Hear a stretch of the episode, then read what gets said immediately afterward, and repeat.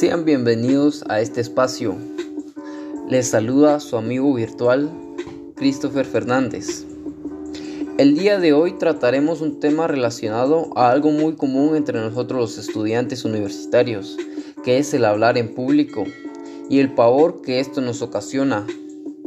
Pues en esta ocasión te daré algunas técnicas que te pueden ayudar a relajarte previo a dar ese gran discurso para el que te estás preparando.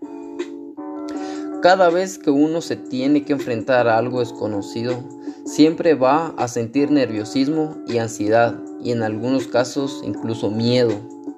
Y hablar en público es una de esas actividades en donde todas las personas, por más experimentadas que sean, también van a experimentar este tipo de sensaciones. Más bien, no te preocupes por esas sensaciones, realmente son normales.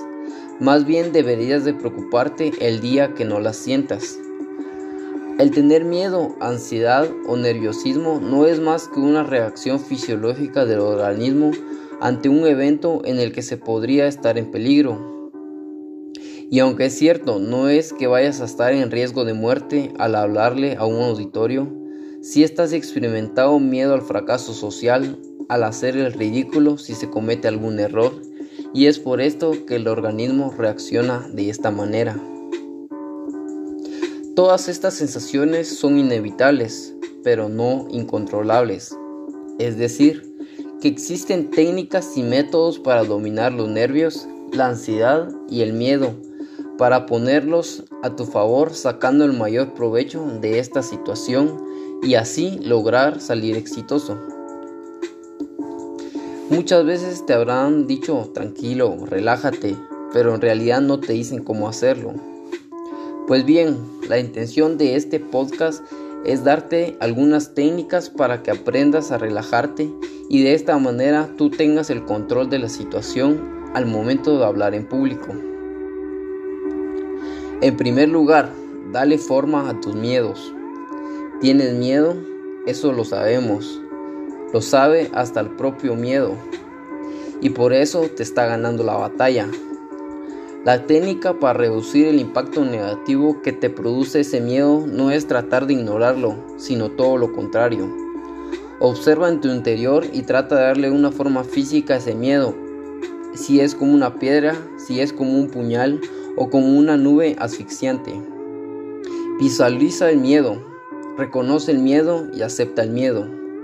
Una vez que aceptes que está ahí, verás cómo pierde fuerza aunque no desaparezca del todo. La segunda técnica que te puedo decir es visualizar el éxito.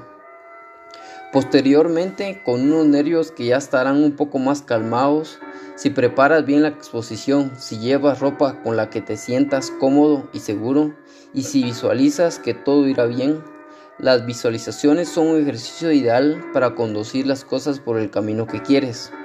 La noche antes de la presentación visualiza el éxito. Estás hablando en público y nadie nota tu miedo ni tus nervios. El temblor en la voz solo lo percibes tú y las manos no te tiemblan porque tienes un bolígrafo o unos papeles.